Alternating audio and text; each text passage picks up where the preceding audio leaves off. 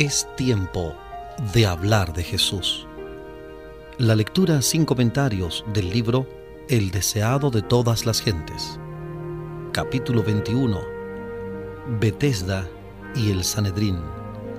En Hablemos de Jesús.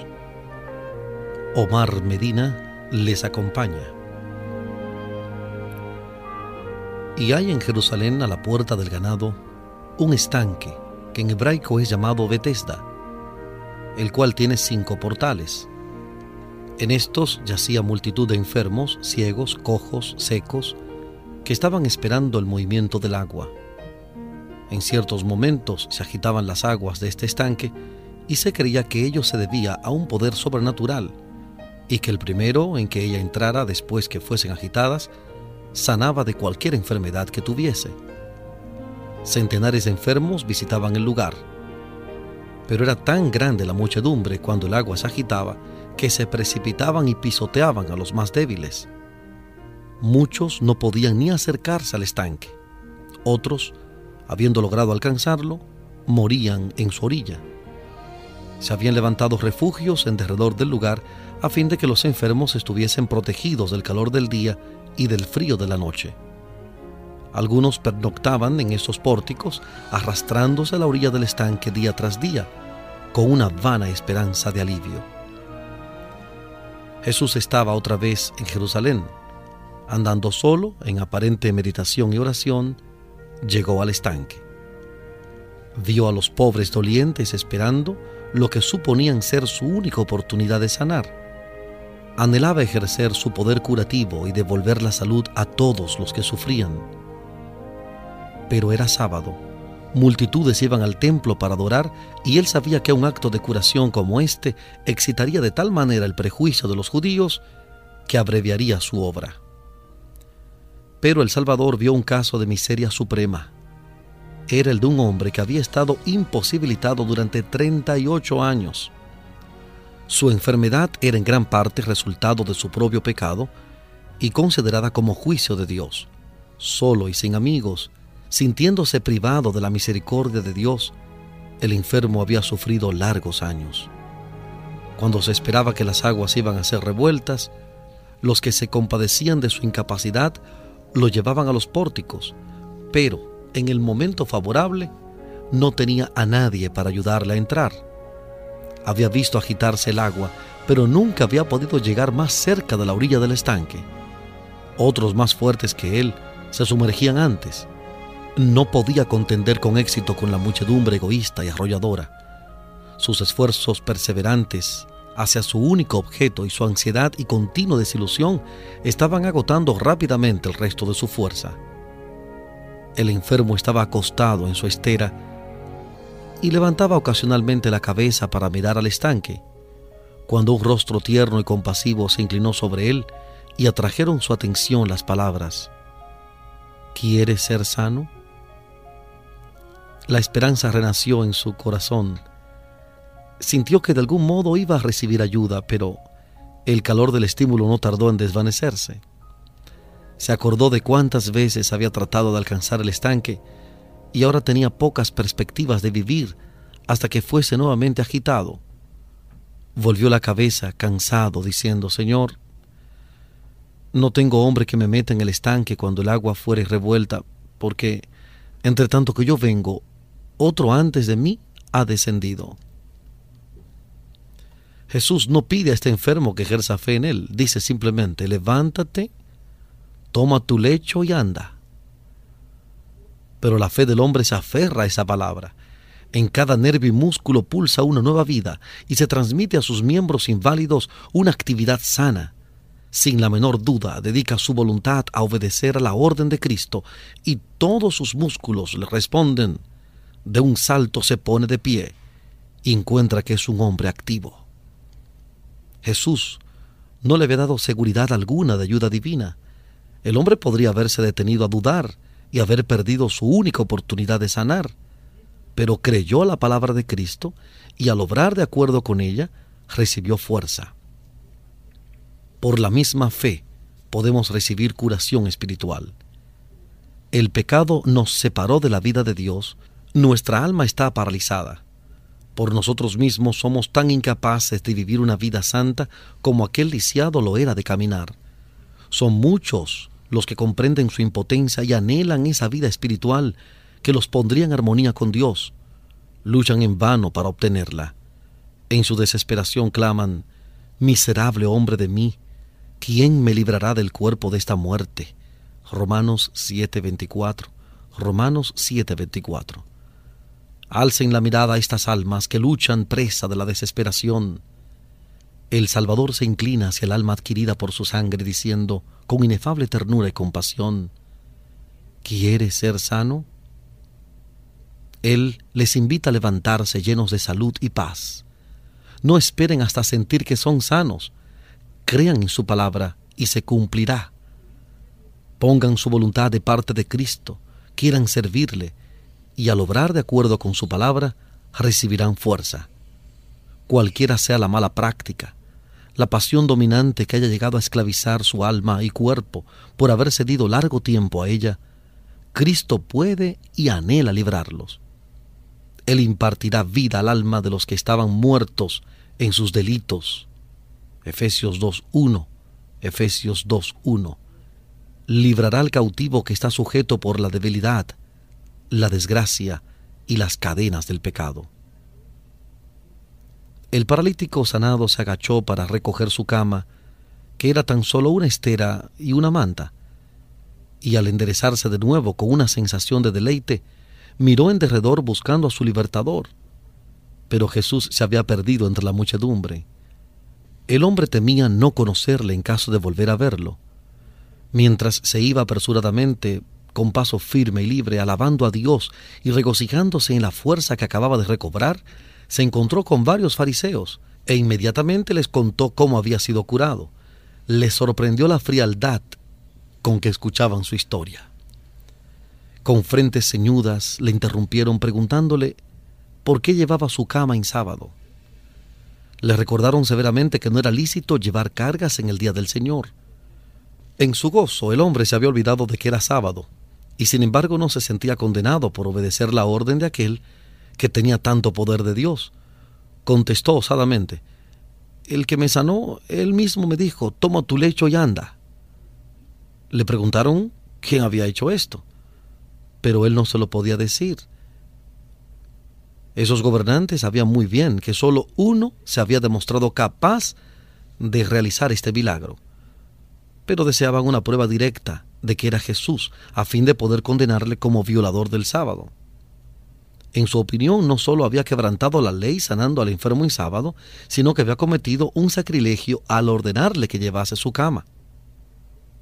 Los judíos habían pervertido de tal manera la ley que hacían de ella un yugo esclavizador.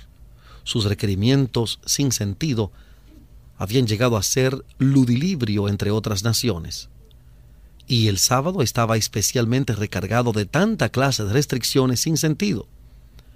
No era para ellos una delicia, santo a Jehová y honorable. Los escribas y fariseos habían hecho de su observancia una carga intolerable. Un judío no podía encender fuego, ni siquiera una vela en sábado.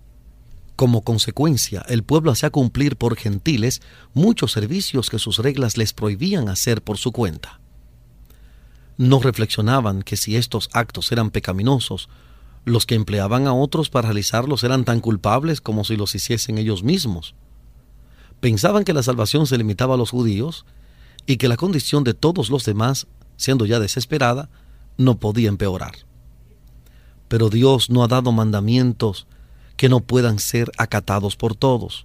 Sus leyes no sancionan ninguna restricción irracional o egoísta.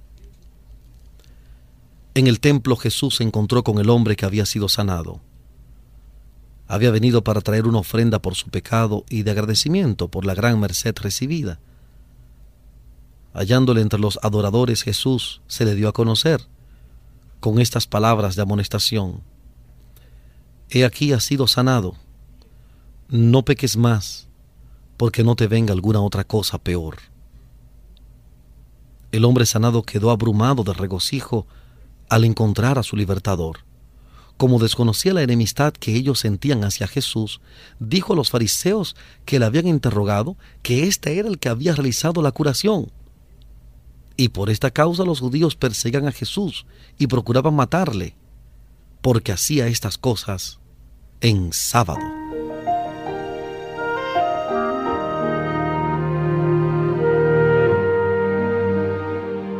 Estamos presentando la lectura sin comentarios del capítulo 21 del libro El deseado de todas las gentes. Capítulo 21. Betesda y el Sanedrín. En Hablemos de Jesús.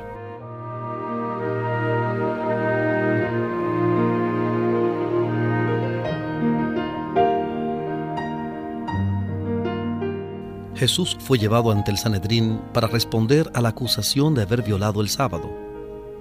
Si en ese tiempo los judíos hubiesen sido una nación independiente, esta acusación habría servido sus fines de darle muerte. Pero la sujeción a los romanos lo impedía. Los judíos no tenían facultad de infligir la pena capital, y las acusaciones presentadas contra Cristo no tendrían peso en un tribunal romano. Sin embargo, esperaban conseguir otros objetos. A pesar de los esfuerzos que ellos hacían para contrarrestar su obra, Cristo estaba llegando aún en Jerusalén a ejercer sobre el pueblo una influencia mayor que la de ellos. Multitudes que no se interesaban en las arengas de los rabinos eran atraídas por su enseñanza. Podían comprender sus palabras y sus corazones eran consolados y alentados. Hablaba de Dios, no como de un juez vengador, sino como de un Padre tierno, y revelaba la imagen de Dios reflejada en sí mismo. Sus palabras eran como bálsamo para el espíritu herido. Tanto por sus palabras como por sus obras de misericordia, estaba quebrantando el poder opresivo de las antiguas tradiciones y de los mandamientos de origen humano, y presentaba el amor de Dios en su plenitud inagotable. En una de las más antiguas profecías dadas acerca de Cristo, está escrito, no será quitado el cetro de Judá y el legislador de entre sus pies hasta que venga Shiloh, y a él se congregarán los pueblos. Génesis capítulo 49 versículo 10. Génesis 49 10. La gente se congregaba en derredor de Cristo, con corazones llenos de simpatía. La multitud aceptaba sus lecciones de amor y benevolencia con preferencia a las rígidas ceremonias requeridas por los sacerdotes. Si los sacerdotes y rabinos no se hubiesen interpuesto, esta enseñanza habría realizado una reforma cual nunca la presenciara el mundo. Pero a fin de conservar su poder, estos dirigentes resolvieron quebrantar la influencia de Jesús. Su emplazamiento ante el Sanedrín y una abierta condenación de sus enseñanzas debían contribuir a lograr esto porque la gente tenía todavía gran reverencia por sus dirigentes religiosos. Cualquiera que se atreviese a condenar los requerimientos rabínicos era considerado culpable no solo de blasfemia, sino de traición. Basándose en esto, los rabinos esperaban excitar las sospechas contra Jesús. Afirmaban que trataba de destruir las costumbres establecidas, causando así división entre la gente y preparando el completo sojuzgamiento de parte de los romanos. Pero los planes que tan celosamente procuraban cumplir estos rabinos nacieron en otro concilio.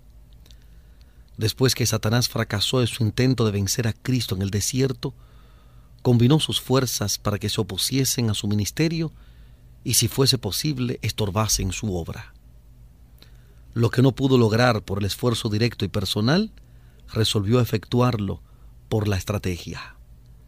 Apenas se retiró del conflicto en el desierto, tuvo concilio con sus ángeles y maduró sus planes para cegar aún más la mente del pueblo judío a fin de que no reconociese a su Redentor.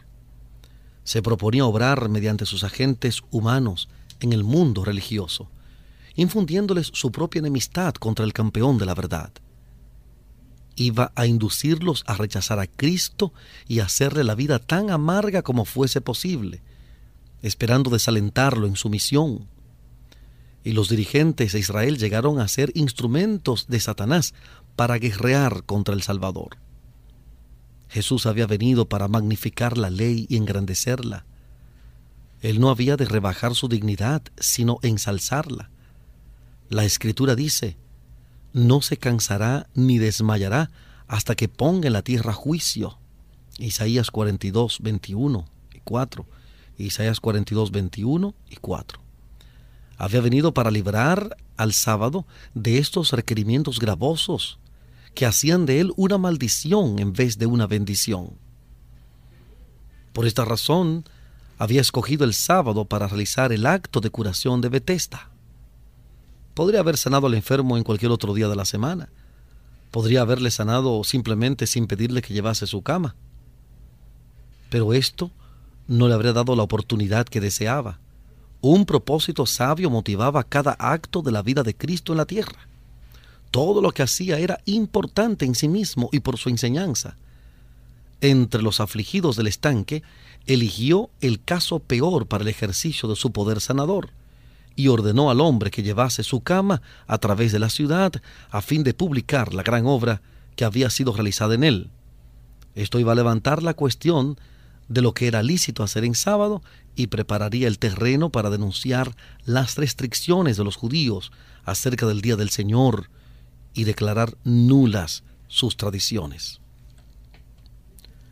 Jesús les declaró que la obra de aliviar los afligidos estaba en armonía con la ley del sábado. Estaba en armonía con la obra de los ángeles de Dios que están siempre descendiendo y ascendiendo entre el cielo y la tierra para servir a la humanidad doliente. Jesús dijo, mi Padre hasta ahora obra y yo obro. Todos los días son de Dios y apropiados para realizar sus planes en favor de la familia humana. Si la interpretación que los judíos daban a la ley era correcta, entonces era culpable Jehová, cuya obra ha vivificado y sostenido toda cosa viviente desde que echó los fundamentos de la tierra. Entonces, el que declaró buena su obra e instituyó el sábado para conmemorar su terminación, debía hacer alto en su labor y detener los incesantes procesos del universo. ¿Debía Dios prohibir al sol que realizase su oficio en sábado, suspender sus agradables rayos para que no calentasen la tierra ni nutriesen la vegetación? ¿Debía el sistema de los mundos detenerse durante el día santo? ¿Debía ordenar a los arroyos que dejasen de regar los campos y los bosques y pedir a las olas del mar que detuviesen su incesante flujo y reflujo? ¿Debían el trigo y la cebada dejar de crecer y el racimo suspender su maduración purpúrea? ¿Debían los árboles y las flores dejar de crecer o abrirse en sábado? En tal caso, el hombre echaría de menos los frutos de la tierra y las bendiciones que hacen deseable la vida. La naturaleza debía continuar su curso invariable. Dios no podía detener su mano por un momento, o el hombre desmayaría y moriría. Y el hombre también tiene una obra que cumplir en sábado atender las necesidades de la vida, cuidar a los enfermos, proveer a los menesterosos. No será tenido por inocente quien descuide el alivio del sufrimiento ese día. El santo día de reposo de Dios fue hecho para el hombre, y las obras de misericordia están en perfecta armonía con su propósito.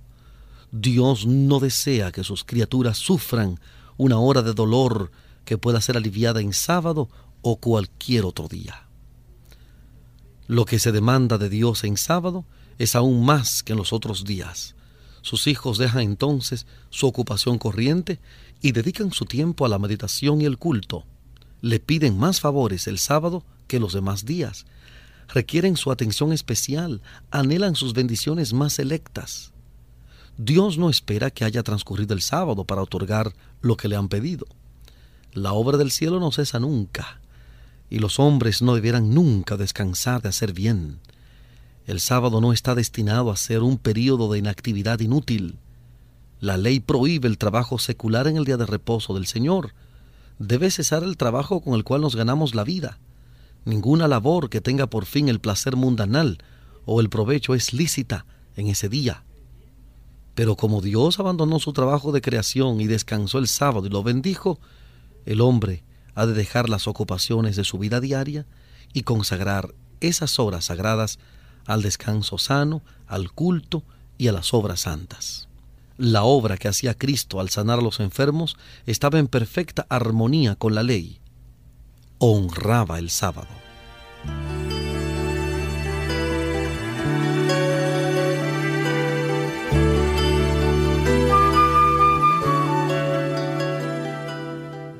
Estamos presentando La lectura sin comentarios del capítulo 21 del libro El deseado de todas las gentes.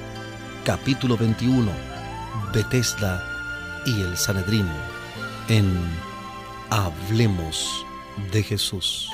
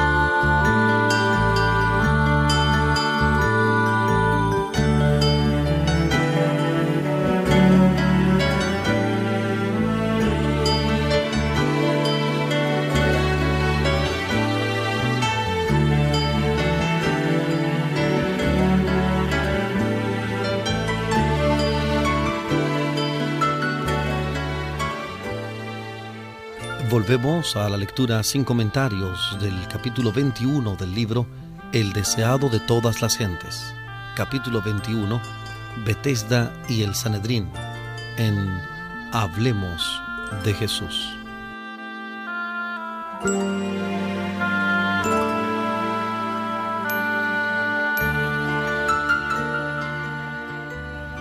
Jesús aseveró tener derechos iguales a los de Dios mientras hacía una obra igualmente sagrada, del mismo carácter que aquella en la cual se ocupaba el Padre en el cielo. Por esto airó aún más a los fariseos. No solo había violado la ley a juicio de ellos, sino que al llamar a Dios mi Padre, se había declarado igual a Dios. Toda la nación judía llamaba a Dios su Padre, y por lo tanto no se habrían enfurecido si Cristo hubiese dicho tener esa misma relación con Dios pero le acusaron de blasfemia, con lo cual demostraron entender que él hacía este acerto en su sentido más elevado. Estos adversarios de Cristo no tenían argumento con qué hacer frente a las verdades que presentaba su conciencia. Lo único que podían citar eran sus costumbres y tradiciones, y éstas parecían débiles cuando se comparaban con los argumentos que Jesús había sacado de la palabra de Dios y del incesante ciclo de la naturaleza. Si los rabinos hubieran sentido algún deseo de recibir la luz, se habrían convencido de que Jesús decía la verdad, pero evadieron los puntos que él presentaba acerca del sábado y trataron de excitar iras contra él porque aseveraba ser igual a Dios. El furor de los gobernantes no conoció límites. Si no hubiesen temido al pueblo, los sacerdotes y rabinos habrían dado muerte a Jesús allí mismo pero el sentimiento popular en su favor era fuerte. Muchos reconocían en Jesús al amigo que había sanado sus enfermedades y consolado sus pesares, y justificaban la curación del enfermo de Bethesda. Así que por el momento los dirigentes se vieron obligados a refrenar su odio. Jesús rechazó el cargo de blasfemia. Mi autoridad, dijo él, por hacer la obra de la cual me acusan, es que soy el Hijo de Dios uno con Él en naturaleza, voluntad y propósito. Coopero con Dios en todas sus obras de creación y providencia. No puede el Hijo hacer nada de sí mismo, sino lo que viere hacer al Padre. Los sacerdotes y rabinos reprendían al Hijo de Dios por la obra que había sido enviado a hacer en el mundo.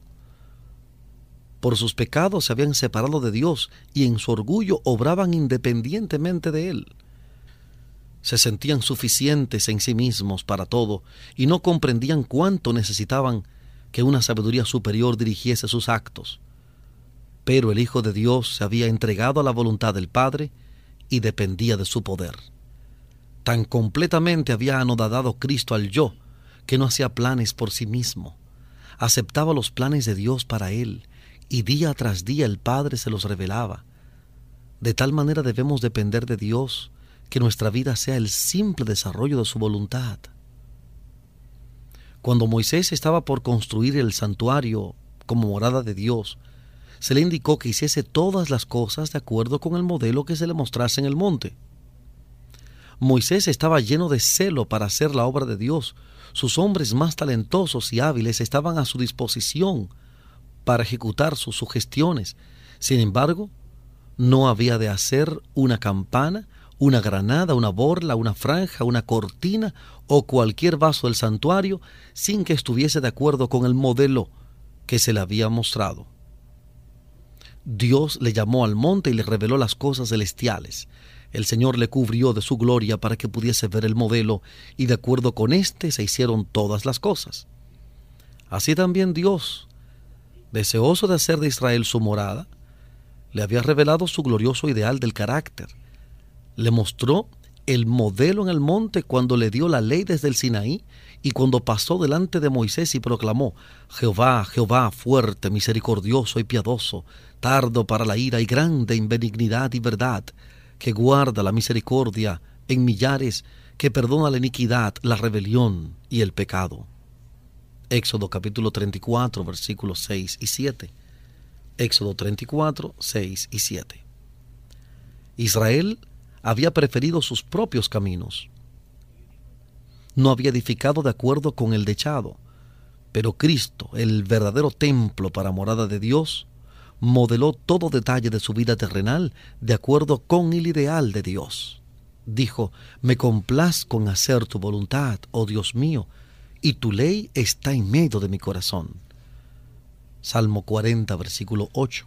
Salmo 40, 8. Así también nuestro carácter debe ser edificado para morada de Dios en espíritu, y hemos de hacer todas las cosas de acuerdo con el modelo, a saber, aquel que padeció por nosotros, dejándonos ejemplo para que ustedes sigan sus pisadas. Efesios 2.22 y Primera de Pedro 2.21. Efesios 2.22, Primera de Pedro 2.21. Las palabras de Cristo nos enseñan que debemos considerarnos inseparablemente unidos a nuestro Padre Celestial. Cualquiera sea nuestra situación, dependemos de Dios quien tiene todos los destinos en sus manos. Él nos ha señalado nuestra obra y nos ha dotado de facultades y recursos para ella. Mientras sometamos la voluntad a Dios y confiemos en su fuerza y sabiduría, seremos guiados por sendas seguras para cumplir nuestra parte señalada en su gran plan. Pero el que depende de su propia sabiduría y poder se separa de Dios en vez de obrar al unísono con Cristo, cumple el propósito del enemigo de Dios y del hombre. El Salvador continuó, todo lo que Él, el Padre, hace, esto también hace el Hijo juntamente. Como el Padre levanta a los muertos y les da vida, así también el Hijo a los que quiere da vida. Los saduceos sostenían que no habría resurrección del cuerpo, pero Jesús les dice que una de las mayores obras de su Padre es la de resucitar a los muertos y que Él mismo tiene poder para hacerla. Vendrá ahora y ahora es cuando los muertos oirán la voz del Hijo de Dios y los que oyeren vivirán. Los fariseos creían en la resurrección. Cristo les dice que ya está entre ellos el poder que da vida a los muertos y que han de contemplar su manifestación. Este mismo poder de resucitar es el que da vida al alma que está muerta en delitos y pecados. Efesios 2.1. Efesios 2.1. Ese espíritu de vida en Cristo Jesús, la virtud de su resurrección, libra a los hombres de la ley del pecado y de la muerte. Filipenses 3.10, Romanos 8.2. Filipenses 3.10, Romanos 8.2. El dominio del mal es quebrantado y por la fe el alma es guardada de pecado. El que abre su corazón al Espíritu de Cristo llega a participar de ese gran poder que sacará su cuerpo de la tumba. El humilde Nazareno asevera su verdadera nobleza. Se eleva por encima de la humanidad, depone el manto de pecado y de vergüenza y se revela como el honrado de los ángeles, el Hijo de Dios, uno con el Creador del universo. Sus oyentes quedan hechizados. Nadie habló jamás palabras como las suyas, ni tuvo un porte de tan real majestad. Sus declaraciones son claras y sencillas, presentan distintamente su misión y el deber del mundo.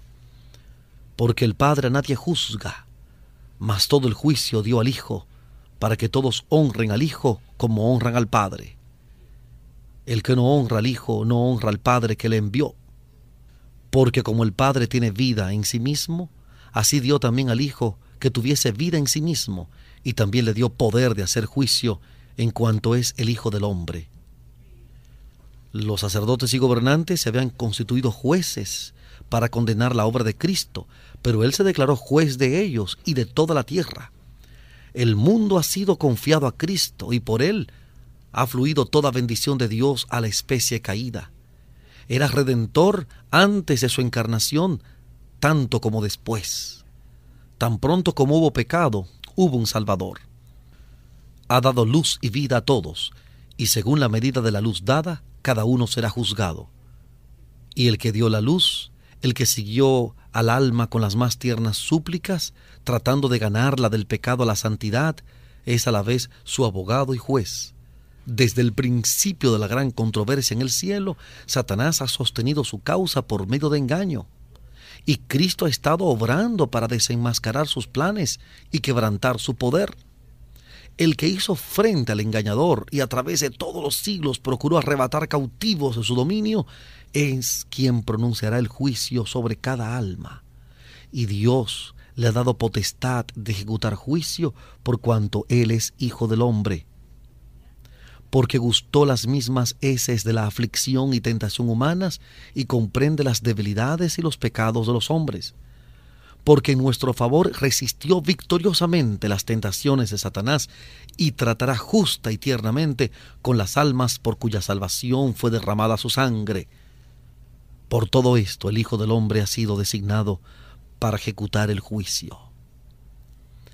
Pero la misión de Cristo no era juzgar, sino salvar no envió Dios a su Hijo al mundo para que condene al mundo, mas para que el mundo sea salvo por él. Juan 3:17. Juan 3:17. Y delante del Sanedrín Jesús declaró, El que oye mi palabra y crea al que me ha enviado, tiene vida eterna, y no vendrá a condenación, mas pasó de muerte a vida. Invitando a sus oyentes a no asombrarse, Cristo reveló ante ellos en una visión aún mayor el misterio de lo futuro. Vendrá ahora, dijo, cuando todos los que están en los sepulcros oirán su voz, y los que hicieron bien saldrán a resurrección de vida, mas los que hicieron mal a resurrección de condenación.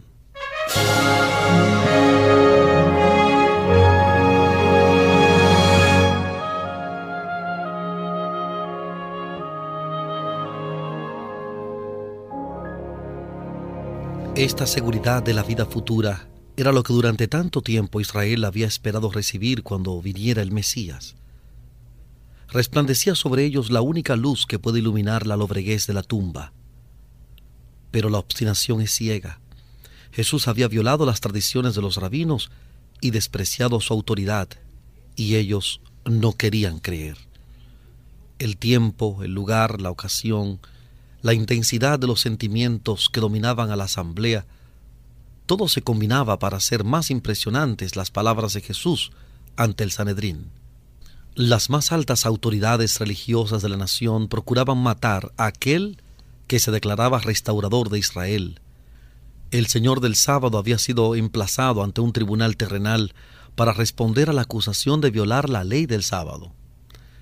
Cuando declaró tan intrépidamente su misión, sus jueces le miraron con asombro e ira, pero sus palabras eran incontestables. No podían condenarle. Negó a los sacerdotes y rabinos el derecho a interrogarle o a interrumpir su obra. No habían sido investidos con esa autoridad. Sus pretensiones se basaban en su propio orgullo y arrogancia. No quiso reconocerse culpable de sus acusaciones ni ser catequizado por ellos en vez de disculparse por el hecho del cual se quejaban o explicar el propósito que tuviera al realizarlo, Jesús se encaró con los gobernantes y el acusado se trocó en acusador. los reprendió por la dureza de su corazón y su ignorancia de las escrituras. Declaró que habían rechazado la palabra de Dios, puesto que habían rechazado aquel a quien Dios había enviado. Escudriñan las escrituras, pues piensan que ellas tienen la vida eterna, y ellas son las que dan testimonio de mí. Juan 5:39. Juan 5:39. En toda página, sea de historia, preceptos o profecía, las escrituras del Antiguo Testamento irradian la gloria del Hijo de Dios. Por cuanto era de institución divina, todo el sistema del judaísmo era una profecía compacta del Evangelio. Acerca de Cristo dan testimonio todos los profetas. Hechos 10:43. Hechos 10:43. Desde la promesa hecha a Adán por el linaje patriarcal y la economía legal, la gloriosa luz del cielo delineó claramente las pisadas del Redentor. Los videntes contemplaron la estrella de Belén, el Shiloh venidero, mientras las cosas futuras pasaban delante de ellos en misteriosa procesión. En todo sacrificio se revelaba la muerte de Cristo, en toda nube de incienso ascendía su justicia, toda trompeta del jubileo hacía repercutir su nombre, en el pavoroso misterio del lugar santísimo moraba su gloria. Los judíos poseían las escrituras y suponían que en el mero conocimiento externo de la palabra tenían vida eterna. Pero Jesús dijo, no tienen su palabra morando en ustedes. Habiendo rechazado a Cristo en su palabra, le rechazaron en persona. No quieren venir a mí, dijo, para que tengan vida. Los dirigentes judíos habían estudiado las enseñanzas de los profetas acerca del reino del Mesías, pero lo habían hecho no con un sincero deseo de conocer la verdad, sino con el propósito de hallar evidencia con que sostener sus ambiciosas esperanzas. Cuando Cristo vino de una manera contraria a sus expectativas, no quisieron recibirle, y a fin de justificarse trataron de probar que era un impostor. Una vez que hubieron asentado los pies en esta senda, fue fácil para Satanás fortalecer su oposición a Cristo. Interpretaron contra él las mismas palabras que deberían haber recibido como evidencia de su divinidad.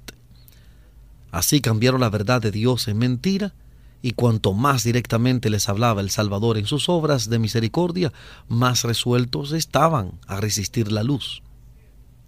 Jesús dijo, Gloria de los hombres no recibo, no deseaba la influencia ni la sanción del Sanedrín. No podía recibir honor de su aprobación. Estaba investido con el honor y la autoridad del cielo.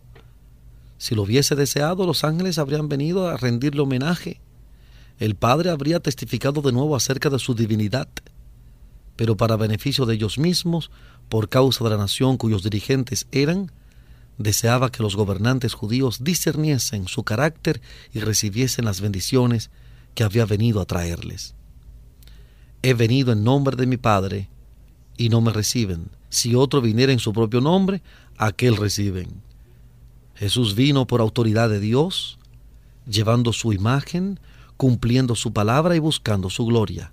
Sin embargo, no fue aceptado por los dirigentes de Israel pero cuando vinieran otros asumiendo el carácter de Cristo, pero impulsados por su propia voluntad y buscando su propia gloria, los recibirían. ¿Por qué? Porque el que busca su propia gloria apela al deseo de exaltación propia en los demás. Y a una incitación tal los judíos podían responder. Recibirían al falso maestro porque adularía su orgullo, sancionando sus caras opiniones y tradiciones pero la enseñanza de Cristo no coincidía con sus ideas. Era espiritual y exigía el sacrificio del yo. Por lo tanto, no querían recibirla, no conocían a Dios y para ellos su voz expresada por medio de Cristo era la voz de un extraño. No se repite el caso hoy. No hay muchos aún entre los dirigentes religiosos que están endureciendo su corazón contra el Espíritu Santo incapacitándose así para reconocer la voz de Dios. No están rechazando la palabra de Dios a fin de conservar sus tradiciones. Si ustedes creyeran a Moisés, dijo Cristo, creerán en mí, porque de mí escribió él. Y si a sus escritos no creen, ¿cómo creen a mis palabras? Fue Cristo quien habló a Israel por medio de Moisés. Si hubieran escuchado la voz divina que les hablaba por medio de su gran caudillo, la habrían reconocido en las enseñanzas de Cristo. Si hubiesen creído a Moisés, habrían creído a aquel de quien escribió Moisés. Jesús sabía que los sacerdotes y rabinos estaban resueltos a quitarle la vida, pero les explicó claramente su unidad con el Padre y su relación con el mundo. Vieron que la oposición que le hacían era inexcusable, pero su odio homicida no se aplacó. El temor se apoderó de ellos al presenciar el poder convincente que acompañaba su ministerio, pero resistieron sus llamamientos y se encerraron en las tinieblas. Habían fracasado señaladamente en subvertir la autoridad de Jesús o enajenarle el respeto y la atención del pueblo, de entre el cual muchos se habían convencido por sus palabras. Los gobernantes mismos habían sentido profunda convicción mientras había hecho pesar su culpa sobre su conciencia, pero esto no hizo sino amargarlos aún más contra él. Estaban resueltos a quitarle la vida. Enviaron mensajeros por todo el país para amonestar a la gente contra Jesús como impostor. Mandaron espías para que lo vigilasen e informasen de lo que hacía y decía. El precioso Salvador estaba ahora, muy ciertamente, bajo la sombra de la cruz.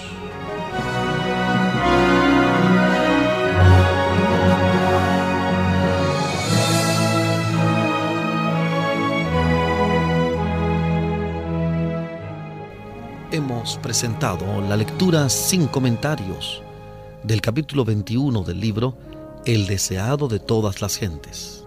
Capítulo 21, Betesda y el Sanedrín. Este capítulo está basado en el Evangelio de Juan, capítulo 5. Juan, capítulo 5. Hablemos de Jesús. Omar Medina les agradece la fina gentileza de la atención dispensada. Que Dios les bendiga.